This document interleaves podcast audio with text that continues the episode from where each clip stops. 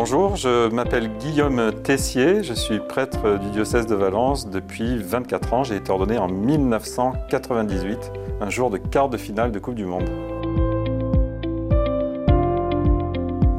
Alors je suis originaire de Valence, euh, né à Valence, donc en 71, euh, d'une famille euh, originaire des Cévennes. Donc c'est au pied du Mont Lozère, dans le nord du département du Gard, dans une région qui a été très très marquée par les, les guerres de religion, la guerre des Camisards. Mes parents sont venus vivre à Valence et j'ai grandi à Malissard en particulier.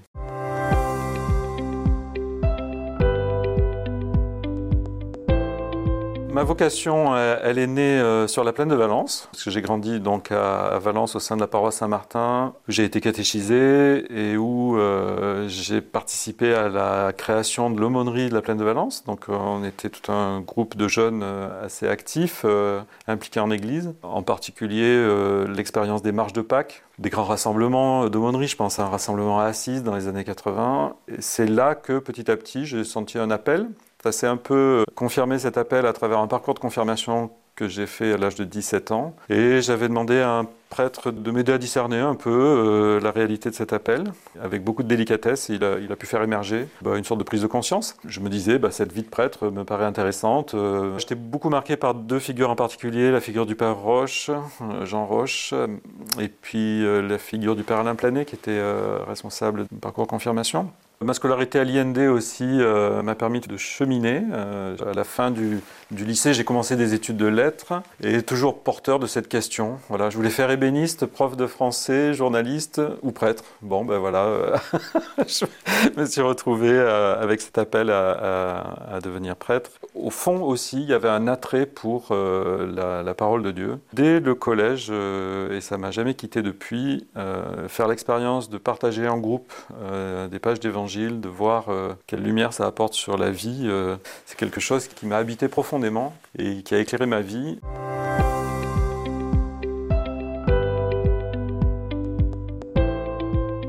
J'ai toujours aimé euh, la rencontre un peu gratuite euh, des gens, de découvrir euh, leur histoire, de m'intéresser à leurs questions, à leurs talents. Je crois que j'ai toujours aimé accompagner des personnes qui redécouvraient la foi ou qui la découvraient simplement. Je pense en particulier à des catéchumènes adultes ou des adultes qui préparent leur confirmation. Et puis j'ai toujours aimé beaucoup les pèlerinages. Et puis, dans mes divers ministères, euh, j'ai essayé de mettre un peu l'accent sur la collaboration euh, entre les personnes. Et puis, dernièrement, la mission qui m'a beaucoup marqué, outre celle de vicaire général, enfin au cœur même de celle-là, c'était euh, l'aumônerie de la prison, de rencontrer des détenus.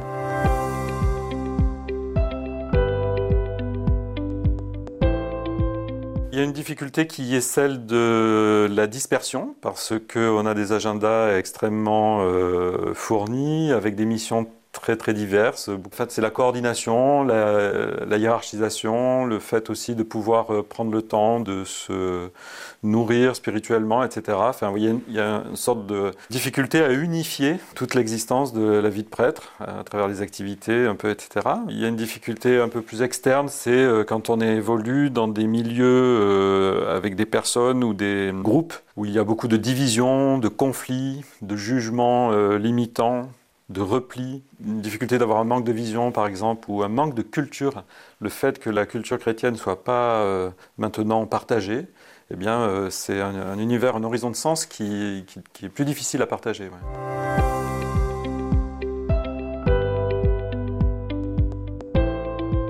Il y a des joies qui traversent le ministère. Moi, je dirais d'abord la croissance des personnes.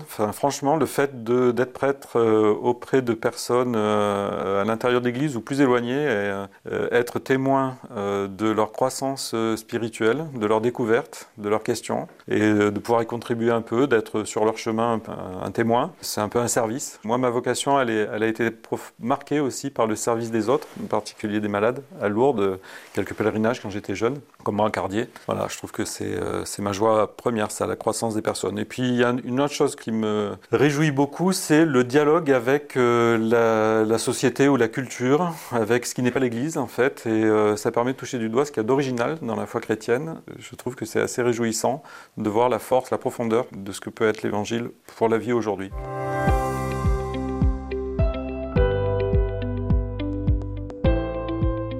j'ai des flashs comme ça qui me reviennent. Je vois la joie solaire comme, un, comme une sorte de lumière incroyable d'un couple euh, qui venait d'avoir un bébé à la maternité que j'ai visité. Voilà, donc c'est euh, simplement cette proximité aussi avec la vie des gens euh, dans ces moments-là. et c'est une chance pour des prêtres d'être témoins de ça. Je, pense qu'on a beaucoup fait de, voyages avec un, confrère là. on s'est retrouvé en Irlande du Nord à Belfast. Je, vois encore l'accueil et, la, fraternité simplement vécue au sein de l'Église. ça m'a beaucoup marqué. Vois les larmes d'un baptisé adulte euh, parce que ça venait euh, s'inscrire dans son histoire vraiment comme une, bonne nouvelle, une libération. Voilà, je, je, pense au paysage de la Drôme, à tellement de conversations au détour de visites pastorales, euh, des bénédictions d'enfants aussi au, fin fond des Andes en Équateur. on a la chance de pouvoir vivre tellement de rencontres.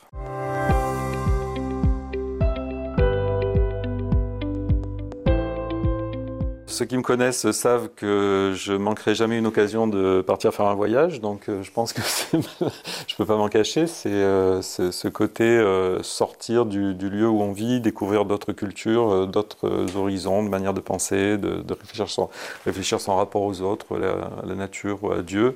Voilà, donc ça, les voyages, bien sûr. Mon deuxième jardin secret, c'est la littérature parce que je pense que une des grandes pauvretés aujourd'hui, c'est de mettre des mots sur euh, ce qu'on ressent, ce qu'on croit. Il y a dans la littérature un monde euh, qui euh, nous aide aussi à, aller vers Dieu. Et puis le chant, bien sûr, c'est une des passions de ma vie. J'ai longtemps chanté. Et l'ultime hobby, c'est la moto.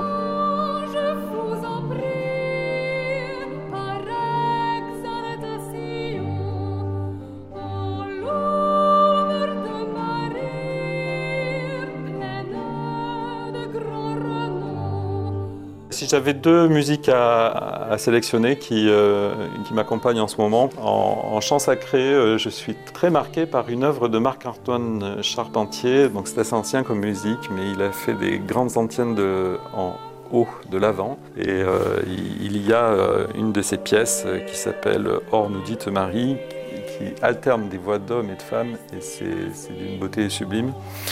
Et puis euh, en, profane, euh, j'écoute une reprise actuellement par une chanteuse qui était dans les chœurs avec Joe Cocker dans cette génération-là, qui s'appelle Jennifer Warnes et qui s'appelle And So It Goes.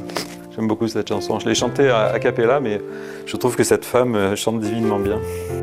La citation biblique euh, qui m'accompagne euh, depuis toujours et qui était sur le faire-part de mon ordination et que je garde au cœur, euh, qui ressurgit dans mon ministère tout le temps, c'est le verset 10 du chapitre 10 de l'évangile de Jean. Jésus dit Je suis venu pour que les hommes aient la vie et qu'ils l'aient en abondance. Au revoir et merci pour votre écoute. There is a room, a sanctuary safe and strong. To heal the wounds from lovers past until a new one